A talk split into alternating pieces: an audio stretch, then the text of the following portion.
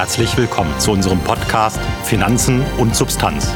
Der Podcast der DZ Privatbank für alle Anleger, für die nicht nur zählt, was zählbar ist.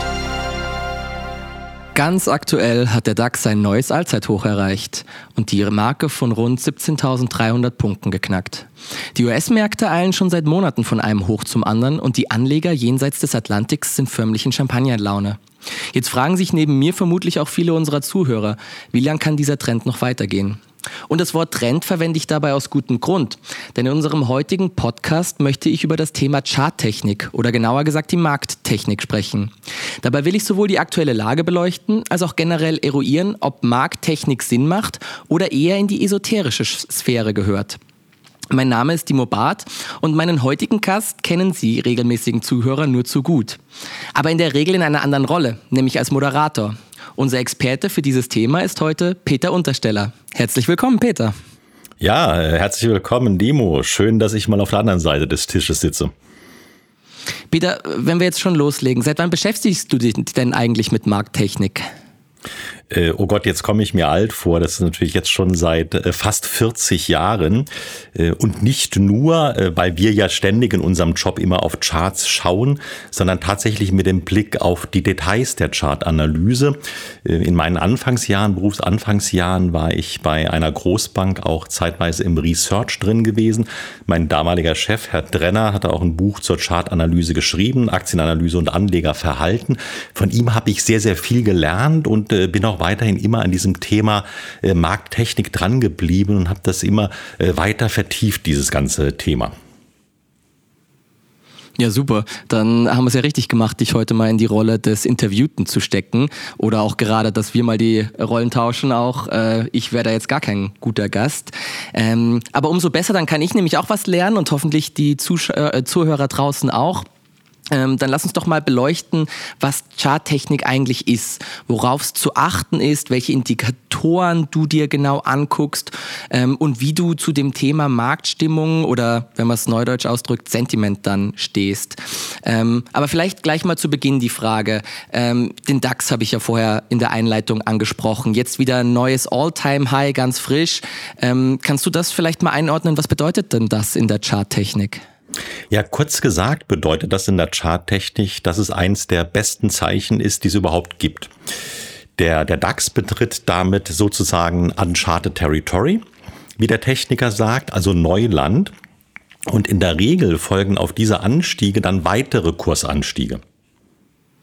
Ähm, das ist eine, eine, ja, sehr erfreuliche Interpretation.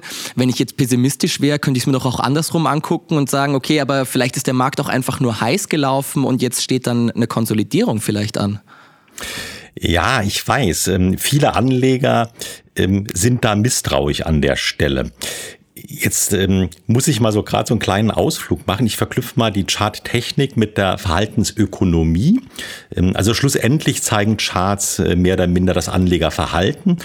Und ich kann mit der Kombination verschiedener Ansätze auch das Verhalten der Anleger analysieren.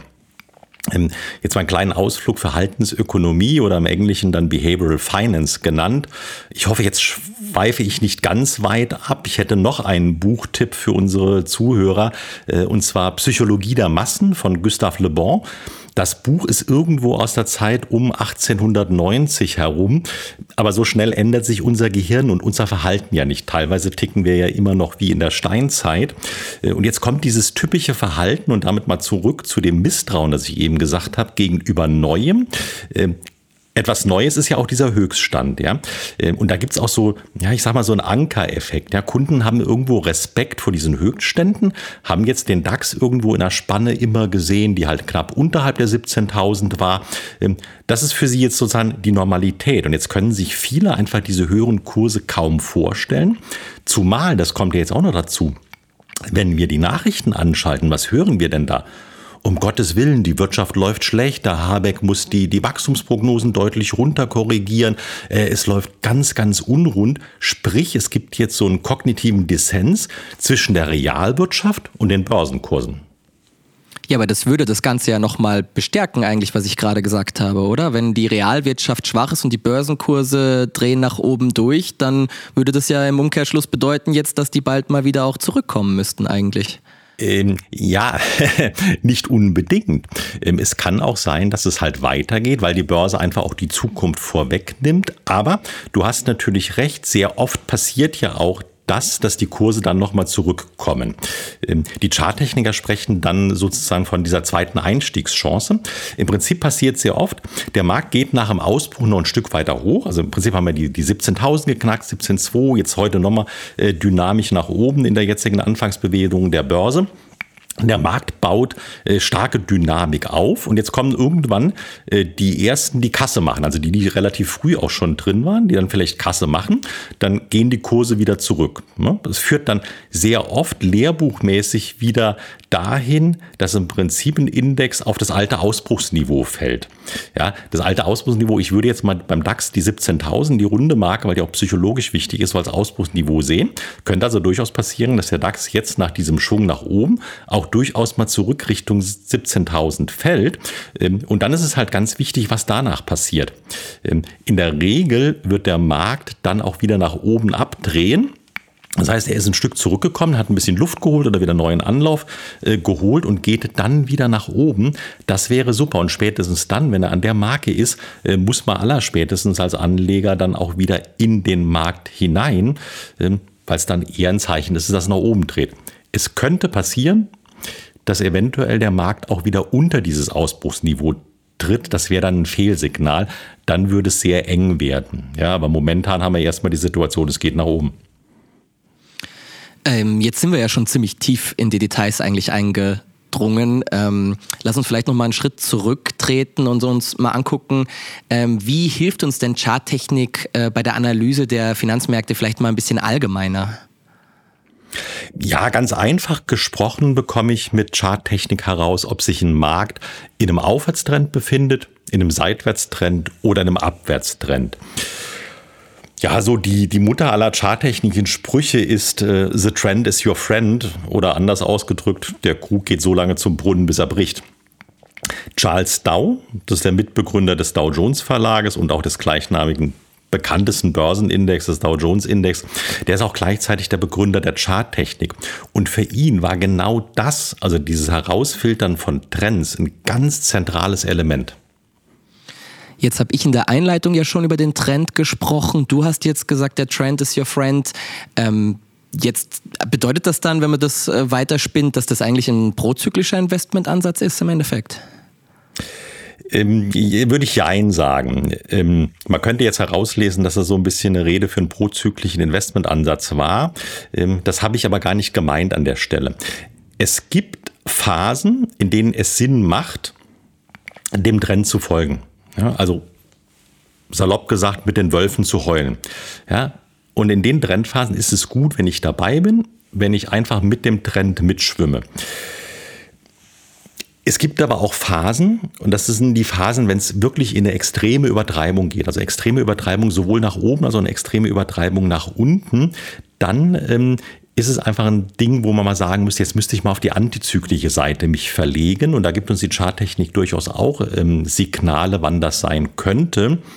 Ähm, aber ganz kurz auch gesagt, antizyklisches Verhalten ist in der Regel gefährlicher, als mit dem Trend mitzuschwimmen. Okay, jetzt hast du ja angesprochen, die, es gibt uns, und das finde ich den zentralen Punkt, es gibt uns Anzeichen, wann man von prozyklisch zu antizyklisch wechselt, weil ich glaube, ähm, das ist jedem bewusst, dass es mal ganz nett ist, bei einem Aufwärtstrend mit dabei zu sein und dass man dann natürlich rechtzeitig rausgeht, äh, bevor es umkippt, dass man dann rechtzeitig antizyklisch handelt. Das, die Erkenntnis ist, glaube ich, jetzt keine ähm, grundlegend neue, aber was jetzt ganz spannend ist, du sagst, es gibt da Signale aus der Charttechnik, wann man das machen könnte. Kannst du da vielleicht noch mal ein bisschen drauf eingehen? Ähm, ja, äh, da muss ich jetzt sozusagen, ähm, weil du hast, glaube ich, am Anfang auch mal von Markttechnik gesprochen, so ein bisschen trennen zwischen Charttechnik und äh, Sentiment, also Stimmungsindikatoren, alles zusammengefasst nachher in der Markttechnik. Ähm, es hängt sehr stark mit dem Thema Stimmung am Markt zusammen. Wenn Anleger äh, förmlich in dieser Champagnerlaune sind und irgendwann auch alle Warnungen ausgeblendet werden und es scheinbar nur noch eine Richtung zu geben scheint, äh, dann ist es ein Punkt, wo ich durchaus mal sehr vorsichtig werde. Ne? Auf der anderen Seite, äh, wenn die Masse der Anleger am Boden zerstört ist, sozusagen nie wieder etwas mit Aktien zu tun haben will und nur noch Risiken gesehen werden, nur noch Risiken rumgereicht werden, ähm, dann ist es in der Regel die beste Gelegenheit, auch wirklich einzusteigen.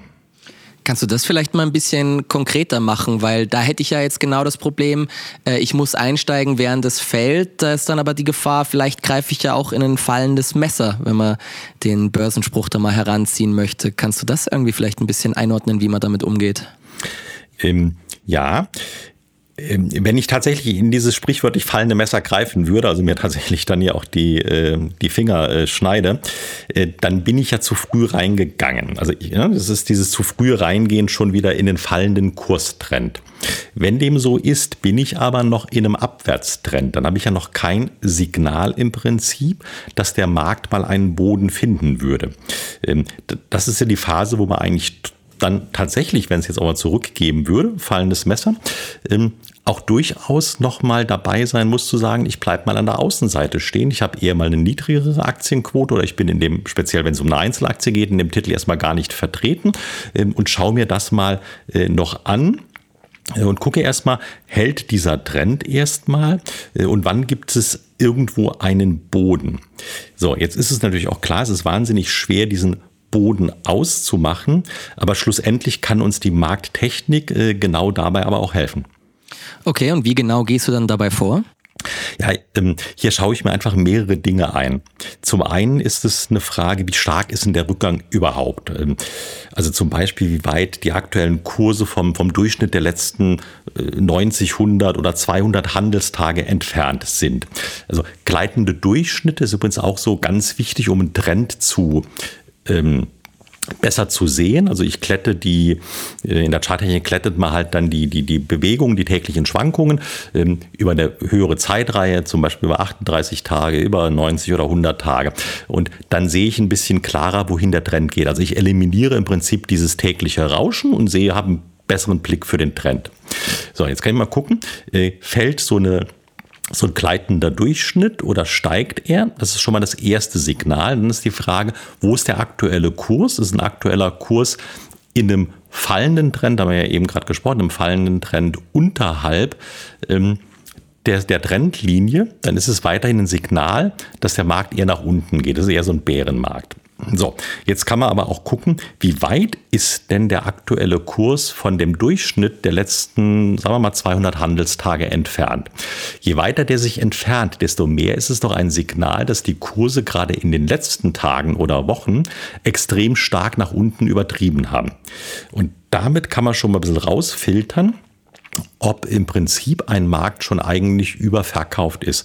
Das geht dann auch weiter, das kann man mit anderen Indikatoren machen, wie äh, Trendfolgeindikatoren, typischerweise ein relative Stärkeindikator oder ein Stochastikindikator wäre so ein, so ein anderes Thema an der Stelle. Also da immer mal gucken, ähm, was machen denn die Anleger und es ist so ein bisschen auch rauskriegen, was passiert denn im Kopf der Anleger. Also im Prinzip sieht man im Chart auch irgendwo ähm, die Psychologie der Anleger. Ja, ich fand jetzt ganz spannend, äh, du hast ja auch die ähm, Schlusskurse äh, und die Untertageskurse angesprochen. Da wird die Detailtiefe ja dann gefühlt fast endlos. Ähm, kannst du da vielleicht nochmal drauf eingehen, was du dir da eigentlich anschaust? Ähm, ja, kurz ist gut. Ähm, ja, ich versuche es mal ja. kurz zu machen, weil es, ja, es ist halt sehr, sehr viel und sehr, sehr umfassend, aber damit man folgen kann. Klar, du hast jetzt schon angesprochen, ähm, ähm auch die Kurse innerhalb des Tages.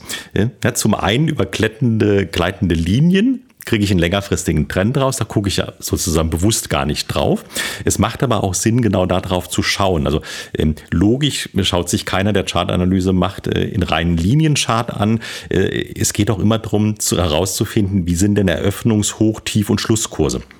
Und wo liegt dann der Schlusskurs in Bezug auf ähm, Hoch- und Tiefpunkte? Da gibt es mehrere Darstellungsweise in den Charts.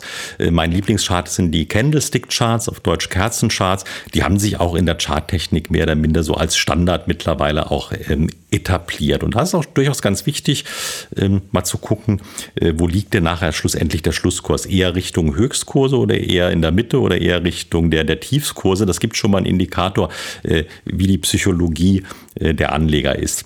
Mich interessiert äh, das Thema, das haben wir ja eben angesprochen, auf der großen Ebene, ob es einen Trend gibt. Ja, kurz-, mittel- und langfristige Trends unterscheide ich da.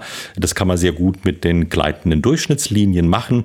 Ähm, da kriege ich halt, wie, wie gesagt, ne, Rauschen raus und ich kann mich eher auf das Wesentliche konzentrieren.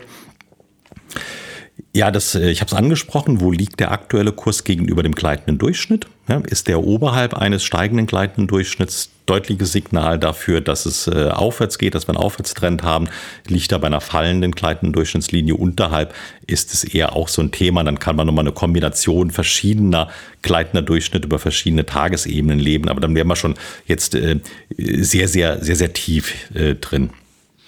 Ja, und dann, ähm, wenn ich jetzt nochmal äh, nachfrage, äh, die den Schlusskurs betreffend. Es gibt ja eine aggregierte Kennzahl für die Lage des Schlusskurses, das ist zum Beispiel der Stochastikindikator oder der relative Stärkeindex. Kannst du da vielleicht was dazu sagen, wie du die zwei nutzt? Ähm, ja, sehr gern, weil das auch tatsächlich wichtig ist, auch immer so einen Indikator zu verknüpfen mit äh, dem reinen Chartbild. Also nicht nur das Chartbild anschauen, sondern auch mal ein Volumens Chart daneben, aber auch so ein, äh, ein Trendfolgeindikator. Mein beliebtester Indikator ist ein relative Stärkeindikator. Äh, macht da auch keinen Sinn, äh, sich drei oder vier anzuschauen, weil die in der Regel die gleiche Aussagekraft haben. Also dann reicht es auch auf einen zu schauen. Also was sehe ich damit? Zum einen sehe ich natürlich so ein bisschen ähm, einen Trend. Ähm, schön ist es sozusagen, wenn in einem Aufwärtstrend, wie wir ihn jetzt auch jüngst gesehen haben, zum Beispiel ein relative Stärkeindikator auch nach oben dreht. Ja, dass ich also im Chart von dem relative Stärkeindikator sehe, dass er nach oben geht. Also relative Stärkeindikator vielleicht auch nochmal ganz kurz erklärt, ähm, ist es so ein bisschen, äh, man beleuchtet über eine längere Zeitreihe dann auch, wo liegt denn der Schlusskurs der, der Aktie oder eines Indexes ähm, gegenüber der, der, der Tagesbandbreite. Je näher das Richtung Schlusskurs geht, desto besseres Zeichen ist es grundsätzlich, weil es zeigt, dass ein Anleger durchaus Vertrauen in weitere Kurssteigerungen hat. Ja, wenn der Höchstkurs äh, in der Mitte des Tages liegt und gegen Ende des Tages eher schon wieder Kasse gemacht wird, zeigt das durchaus, dass Anleger misstrauisch sind. Ja, und somit kann man so rauskriegen, bestätigen sich beide Indikatoren, wenn die in die gleiche Richtung gehen. Das ist sehr, sehr schön. Dann habe ich dieses ne, durchaus prozyklische, was wir mal angesprochen haben, ähm, diese noch öfters werden diese relative Stärkeindikatoren genutzt, ähm, um über oder unter ähm, Situationen rauszukriegen. Also ist so ein äh, relative starke Indikator, liegt der über lange Zeit sehr weit oben, also normalerweise in die Bandbreiten zwischen 0 und 100 Prozent, ähm, geht der also über 70 oder über 80 hinaus, zeigt das, dass in der letzten Zeit wahnsinnig viele Anleger viel Druck ausgeübt haben und auch bereit waren, noch gegen Schlusskurse zu kaufen. Ähm, und das zeigt auch so ein bisschen, dass sehr viel Euphorie im Markt ist. Ja, und dann kann man die ab einem gewissen Punkt, wenn das zu hoch ist, äh, und das kann man auch empirisch belegen, dass sie dann immer wieder drehen, äh, rauskriegen, ist jetzt ein Markt überkauft oder im umgekehrten Falle, wenn er sehr niedrig ist, überverkauft. Also das ist das wo ich sage mal, viele Anleger auch drauf schauen. Mir ist es aber auch wichtig zu sehen, ähm, wenn das so im mittleren Bereich sich eher bewegt, dieses Indikators, geht der Indikator dann wenigstens in die gleiche Richtung wie die Kurse. Ja, dann bestätigen die sich, ist ein charttechnisch positives Signal. Ja, das finde ich spannend. Äh, du hast da jetzt ganz schön viele Infos äh, natürlich schon. Du kennst dich da aus, du bist da tief drin. Wenn ich das mal so ein bisschen zusammenfasse, würde ich sagen, es gibt ganz viele äh, Indikatoren, auf die man sich da ähm, berufen kann, die man sich da angucken kann.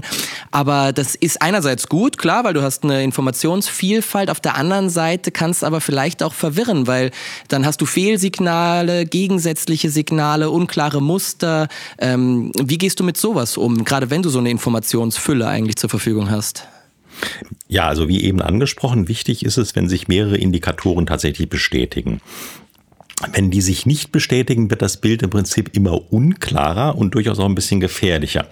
Ähm, wenn du jetzt auch so ein bisschen ansprichst, unklare Muster, wir haben jetzt gar nicht gesprochen über irgendwelche Schadformationen wie Dreiecke, Wimpel, ähm, Kopf-Schulter-Formation, die haben auch ihre Berechtigung, weil auch in diesen Formationen drückt sich ein bisschen die Psychologie der Anleger aus. Ähm, wenn diese Muster oder auch äh, Widerstände, Unterstützung, wenn die nicht eindeutig sind, dann kann ich nur sagen, ähm, Finger weg, äh, daraus irgendeine Handlungsempfehlung abzuleiten. also das ist ganz wichtig in der, in der Chartanalyse. Äh, bitte nichts antizipieren. Also nicht antizipieren, naja, der Index wird in der nächsten Zeit irgendwie den Widerstand rausnehmen. Äh, nein, es geht in der Charttechnik darum, wirklich zu warten, bis das passiert ist. Und so eine goldene Regel in der Chartanalyse heißt auch immer, zwei Tage oder drei Prozent wird oft in Lehrbüchern gesagt. Ähm, Im Prinzip, also der DAX sollte jetzt nicht nur heute Morgen, wo wir uns unterhalten, den neuen Höchststand gebildet haben, sondern äh, auch wirklich den ganzen Tag halten und wenn es geht, auch am nächsten Tag noch, damit es nicht so eine Eintagesfliege ist, die relativ schnell wieder korrigiert wird. Äh, daher so die Regel mal bitte zwei Tage drüber. Also immer, das ist meine große Empfehlung, ein klares Signal abwarten. Das ist ganz, ganz wichtig. Und das andere, was du angesprochen hast, wie geht man mit Fehlsignalen um? Ähm, da muss man einfach dann auch wirklich sagen, okay, ähm, Aufgrund eines Signals ergab sich durchaus eine, eine charttechnisch verbesserte Situation. Äh, dieses Signal wurde sehr schnell negiert. Äh, und dann muss man aber auch dann sagen, okay, jetzt muss ich auch handeln als Investor, weil ähm, Fehlsignale sind schon dann auch ein starkes Bild. Weil in der Regel nach so einem Fehlsignal, ich sag mal, ein Fehlausbruch nach oben, würde wieder korrigiert, er fällt unter den alten Widerstandslinie in der Aktie dann geht's doch meistens noch mal ein gutes Stück weit runter. Ist so ein bisschen, ähm, ja, das folgt so dem, dem Motto, hat der Markt es auf einer Seite nicht geschafft, also zum Beispiel, wenn er im Seitwärtstrend ist, äh, nicht geschafft, oben rauszulaufen aus dem Seitwärtstrend, dann versucht das meistens unten, testet also die Unterseite, das ist so ein bisschen wie kleine Kinder, ne? ich wollte irgendwas und rennt zu Mama, äh, Mama sagt immer nein, das macht ein kleines Kind, es rennt zum Papa und versucht es dort. Und das sehen wir tatsächlich auch an den Märkten, ähm, wenn das in einer Richtung nicht funktioniert hat, dass der Markt durchaus die andere Richtung mal testet. Ähm, und so ein Fehlsignal ist dann auch wirklich ein klares Signal zu sagen, ich muss jetzt eigentlich mich drehen und meine Meinung zum Markt äh, wenden. Aber wenn ich jetzt ähm, überlege, wir haben da diese, diese Situation mit diesen Fehlsignalen, unklaren Mustern, könnte es da helfen, dann externe Einflüsse, weiß ich nicht, Geopolitik, ähm, Wirtschaftspolitik, solche Faktoren äh, einzubeziehen? Machst du das bei deiner, äh, bei deinen, beziehst du solche Ergebnisse ein in deine Chartanalyse? Nein. Okay. Ja, ich, ich erläutere das. Ich halte nichts davon, und es wäre auch ein Kardinalfehler, Chartanalyse zu verknüpfen mit Fundamentalanalyse. Ja, Fundamentalanalyse ist Fundamentalanalyse und Chartanalyse ist Chartanalyse. Es interessiert schlussendlich auch nicht, warum ein Wert sich in irgendeine Richtung bewegt, also was die Treiber am Markt dafür waren, sondern es interessiert erstmal nur die Richtung. Ähm, ich gehe nochmal auf Charles Dow ein, den Begründer der, der Chartanalyse. Der hat gesagt, im heutigen Kurs steckt alles drin. Da steckt die Vergangenheit drin, die Gegenwart und die Zukunft. Also alles ist in den heutigen Kursen schon drin. Jetzt werden mir wahrscheinlich viele zustimmen und sagen, ja klar, im Chart sehe ich die komplette Vergangenheit. Da kann man Chart über das letzte Jahr angucken, oder letzten fünf Jahre oder 20 Jahre sehe ich die Vergangenheit. Vielleicht sehe ich auch noch heute, wo der heutige Kurs steht, aber wieso sehe ich die Zukunft? Ja, äh, Charles Dow äh, ist davon ausgegangen, das ist auch absolut berechtigte Annahme, dass im heutigen Kurs ja die zukünftige Erwartung der Anleger steckt. Der Investor, der heute eine Aktie kauft, äh, kauft die aus einem guten Grunde, ja, weil er zukünftig steigende Kurse erwartet. Also steckt auch das in dem Kurs drin. Wenn das alles da drin steckt, dann darf es mich und gar nicht mehr interessieren, warum, wieso, weshalb das da drin steckt, also was die Nachricht dazu war. Das ist eigentlich egal. Ähm, wenn man, wenn man Chartanalyse ganz, ganz äh, gut und isoliert machen würde, müsste man einem Charttechniker auch tatsächlich einen Chart vorlegen, ähm, der nur ein Chartbild zeigt, aber wo nicht drüber steht, um was es sich handelt. Ne? Also nicht, ob das eine Aktie ist, ob das eine Anleihe ist, äh, welche Aktie es ist oder ob es ein Index ist, äh, weil dann hat der Charttechniker gar keine externe Einflüsse, weil klar ist im Kopf eines Charttechnikers, klar, der trägt natürlich irgendwo die Nachrichtenlage mit sich mit. Ne? muss man aber tatsächlich ausblenden, wenn man Charts betrachtet. Und wie machen wir das bei uns in der Vermögensverwaltung? Kannst du da vielleicht auch noch mal ein bisschen drauf eingehen, wie wir das nutzen? Ja, wir nutzen die, die Charttechnik zu einer, zu einer Abrundung. Also grundsätzlich sind wir ja in äh, Investor, der, der einen makroökonomisch basierten Ansatz hat. Also wir schauen uns die Weltwirtschaft an, ähm, schauen, wie die Weltwirtschaft in verschiedenen Regionen wächst. Also wächst es besser in äh, USA oder in Europa oder wie sieht es mit den Emerging Markets oder Asien aus? Ähm, gucken dann, welche Branchen in welchem Umfeld äh, gut performen werden. Ähm, was machen die Notenbanken? Also sind die gerade wie jetzt äh, kurz davor, womöglich die Leitzinsen zu senken? Das spielt eine Rolle und dann bauen wir ein Portfolio auf. Die Charttechnik dient uns ähm, aber auch zur, zur Abrundung des Ganzen. Also wann macht man zum Beispiel einen konkreten Einstieg ähm, in gewisse Branchen, in gewisse Werte hinein oder in gewisse Länder oder Regionen, weil sie ganz interessant sind. Ähm, auf der anderen Seite ist Charttechnik aber durchaus auch manchmal ein Ideengeber, der, der Ideen generieren kann, wenn man mal sieht, Mensch, guck mal, da gibt's interessante charttechnische Situationen. Ähm, da könnte man mal was machen, da könnte man mal nutzen, dass man mal in eine spezielle Region hineingeht oder eine gewisse Branche vielleicht äh, eine Bodenbildung ausmacht und zukünftig wieder interessanter wird, obwohl sie heute vielleicht vom makroökonomischen bei uns noch, ja, müsste man mal noch vorsichtig sein mit der Branche. Also tatsächlich Abrundung, äh, wann geht man rein vom Timing, äh, aber auch Ideengenerierung. Ja, super, vielen Dank. Aber dann lass uns doch mal ähm, tatsächlich konkreter werden. Du hast es ja jetzt schon angesprochen, was man da für Signale rausziehen kann. Ähm, was sind denn da äh, aktuell für dich Schlüsselbereiche und Niveaus, die du für besonders relevant hältst? Ähm, ja, da man die ganzen Beispiele jetzt so ein bisschen am DAX aufgegangen hat, damit man folgen kann, würde ich mal beim DAX bleiben.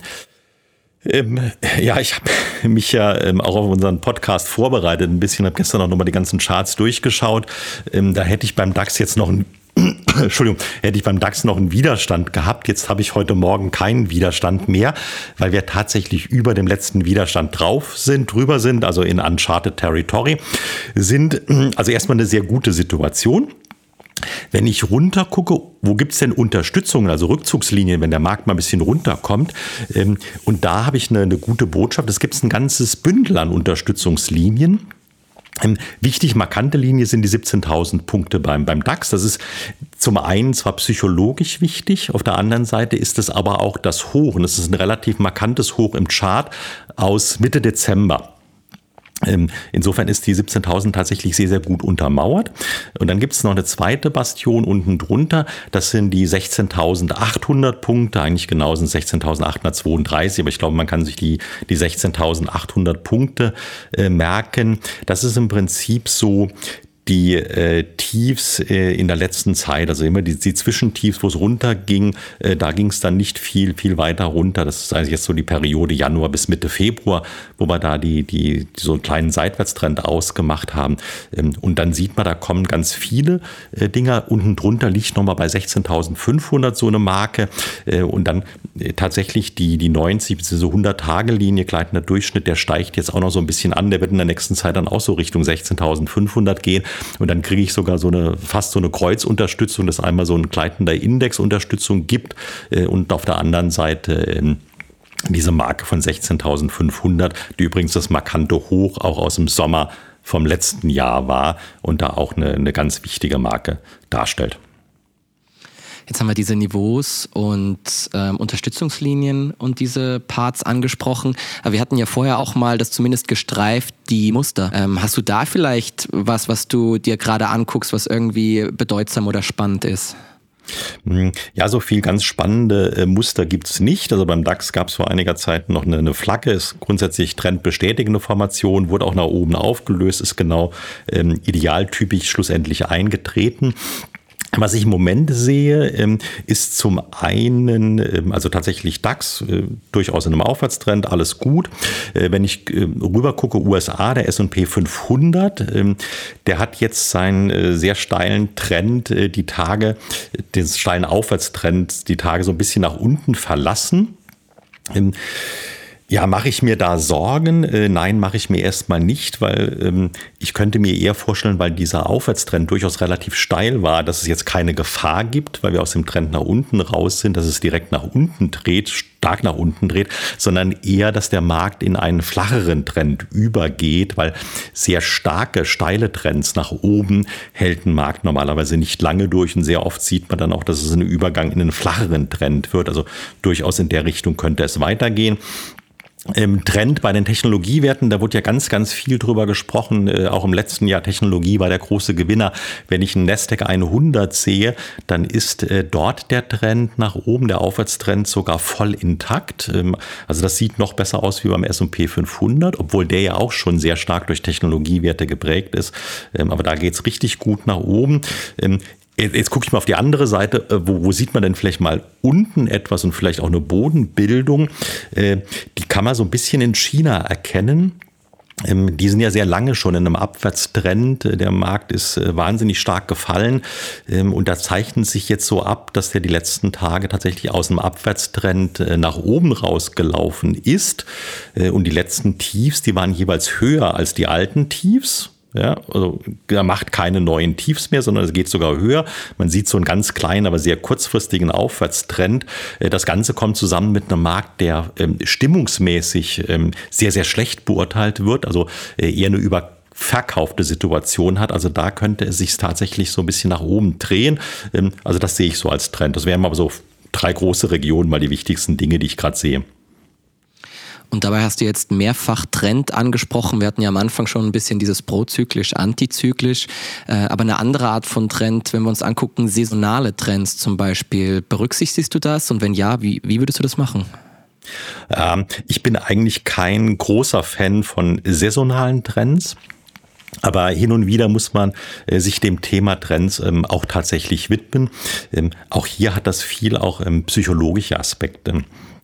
Ich hatte in meinen Analysen am Jahresanfang ähm, auch festgestellt, dass die, die Märkte zwar auch in einem Aufwärtstrend sind, dass alles durchaus sehr, sehr schön ist, aber dass viele Stimmungsindikatoren durchaus ähm, sehr angespannt sind, also eine sehr hohe positive Stimmung zeigen, was durchaus ja mal so ein Warnsignal ist, hat er aber schlussendlich in meinen Kommentaren reingeschrieben, dass ich gerade am Jahresanfang diese sehr positive Stimmung nicht überinterpretieren möchte, im Sinne von, es wird in der nächsten Zeit mal eine Korrektur geben, ähm, sondern dass man es hier mal auch von der Seite sehen muss, dass am Jahresanfang ja andere Effekte dazukommen, dass zum Jahresanfang ähm, bei vielen Fondsmanagern, Portfoliomanagern bei großen Versicherungspensionskassen äh, ähm, ja durchaus nochmal Risikobudgets aufgehen. Ja, da wird nochmal viel investiert. Äh, da haben viele wieder das volle Risikobudget. Es wird ein neues Jahr gemacht. Das alte ist abgeschlossen. Da fließt wieder viel Geld in die Märkte hinein, was durchaus ja auch die Kurse dann stützt. Äh, und genau so kam es. Also da gucke ich auch schon mal nach einem saisonalen Trend. Und jetzt mal weggehen von den Trends, schauen wir uns mal ein anderes Thema an. Volatilität ist ja eigentlich dann fast schon äh, ein bisschen konträr dazu. Äh, wie passt das in die Chartanalyse und wie kannst du, könntest du aus der aktuellen Volatilität zum Beispiel Strategien ableiten? Ja, das passt sogar sehr gut, weil auch das Thema Volatilität sehr, sehr wichtig ist. Das zeigt uns ja auch so ein bisschen, was an den Märkten passiert. Wir haben ja durchaus aktuell auch eine, eine sehr geringe Volatilität. Ja, ich schaue mir da äh, die Volatilität an den Optionsmärkten an, insbesondere an den US-Optionsmärkten, weil das da eine sehr gute Kennzahl ist. Ähm, eine hohe Volatilität zeigt sich sehr oft in fallenden Märkten. Klar, ne? kommt sehr viel Unruhe auf, sehr viel Verunsicherung. Dann steigt oft die, die, die Volatilität. Ähm, in äh, steigenden Märkten, wie wir sie aktuell haben, ist die Volatilität in der Regel eher gering. Das sehen wir heute aber auch. Ähm, wichtiger ähm, allerdings als die, die nackte Volatilitätszahl ist einfach auch die Volatilität im Zeitverlauf zu betrachten. Also sprich, ähm, Ah, die Volatilität, neigt die dazu zu steigen oder neigt die dazu zu sinken? Äh, steigende Volatilität ist dann auch wieder ein gewisses Zeichen für, für eine gewisse Angst an den Märkten, dass sich eher wieder ein bisschen Angst umtreibt und ähm, Angst wiederum ist dann auch ja so wieder ein gutes Zeichen, ja, weil es zeigt doch, dass die Euphorie gar nicht so groß ist und der Markt durchaus weiter steigen kann. Äh, und übrigens in den USA steigt gerade auch die, äh, die Vola. Jetzt hast du die USA angesprochen, aber du hattest vorher ja die, deine ganzen Beispiele immer am DAX durchexerziert äh, als Service sozusagen für unsere deutschen Kunden, die den DAX natürlich sich auch gerne angucken. Deswegen würde ich da vielleicht nochmal zurückgehen und äh, eine wahrscheinlich Frage stellen, die dann viele auch äh, umtreibt, gerade wenn sie dann so ein neues Thema hören. Okay, was kann ich daraus ziehen? Was ziehe ich denn jetzt da für Informationen? Was äh, sind denn jetzt potenzielle Risiken und Chancen, die du für den DAX daraus ableiten kannst aus der Analyse? Ja, ähm, ganz kurz und griffig zusammengefasst. Äh, wir sind äh, in einem Aufwärtstrend beim DAX. Wir sind über der 200-Tage-Linie. Die 200-Tage-Linie steigt, also alles gute Indizes. Äh, wir sind aber auf der anderen Seite auch nicht allzu weit weg von der 200-Tage-Linie entfernt, also sprich keine Übertreibung. Äh, und im Gegensatz zu den US-Technologiemärkten, da hätte ich schon gesagt, da ist es fast so ein bisschen überkaufte Stimmung, ähm, ist die Stimmung nicht euphorisch. Also gerade beim DAX ist es, sind wir weit weg von der Champagnerlaune, die du ganz am Anfang angesprochen hattest. Bisschen Wermutstropfen, um mal die Risikoseite auch zu beleuchten. Diese, diese jüngsten Hochs, die wir jetzt in den letzten Tagen eigentlich gesehen haben beim DAX, ähm, waren mit relativ wenig Umsätzen begleitet. Das ist eher so ein bisschen ein schlechteres Zeichen. Äh, insgesamt haben wir so ein bisschen nachlassende Dynamik. Vielleicht kommt mit dem heutigen Tag da auch nochmal etwas mehr Dynamik äh, mit hinein. Aber ähm, im Prinzip haben wir so ein paar Wermutstropfen, aber insgesamt eher ein, ein positiveres Bild. Äh, trotzdem, wir haben es jetzt, weil ich glaube auch die Zahl beim DAX äh, hat jeder präsent. Wenn ich dann Zahlen beim S&P 500 nenne, ist es vielleicht ein bisschen schwieriger. Ähm, ganz kurz noch gesagt, ähm, ich persönlich bin ein riesengroßer Fan eines breit gestreuten internationalen Portfolios. Also bitte jetzt nicht nur ähm, Richtung deutscher Markt oder Richtung, Richtung DAX schauen, sondern wirklich international schauen, äh, weil Deutschland ist jetzt wirklich nicht der Nabel der Welt. Und bei der Psychologie würde ich sogar sagen, die bietet Chancen. Ich habe ganz am Anfang mal gesagt, ne, so Angst vor diesem neuen Höchststand bei vielen Anlegern. Die haben dann noch die niedrigen Kurse im Kopf und ah, das muss ja wieder zurückkommen. Das ist so ein bisschen Stichwort Ankereffekt, habe ich es am Anfang mal genannt. Ähm, das bietet eigentlich sogar eine Chance, dass es noch genug Leute gibt, die auch gar nicht im Markt investiert sind und in der nächsten Zeit durchaus noch äh, reingehen können in den Markt und damit die Kurse weiter treiben. Klasse, Peter. Vielen Dank auch für deine fundierten Antworten und deine charttechnische Einschätzung der aktuellen Lage. Ja, gerne. Liebe Zuhörerinnen und Zuhörer, es gilt natürlich weiterhin, dass die vergangene Wertentwicklung kein verlässlicher Indikator für die Zukunft ist. Vor allem aufgrund der von Peter Untersteller angesprochenen psychologischen Komponente betrachten wir die Charttechnik dennoch als nützliche Ergänzung unserer Kapitalmarktanalysen. Hierbei können wir auf das tiefgreifende Verständnis unserer Experten zurückgreifen und ihnen dadurch hoffentlich einen spannenden ersten Eindruck in das Thema vermitteln. Wir behalten für Sie die Makroökonomie, die Fundamentaldaten, geopolitische Faktoren und die Charttechnik im Blick. Folgen Sie daher gerne unseren Gedanken auf Bielmeyers Welt. Dort finden Sie in vier Wochen auch wieder unseren nächsten Podcast. Finanzen und Substanz. Der Podcast der DZ Privatbank für alle Anleger, für die nicht nur zählt, was zählbar ist.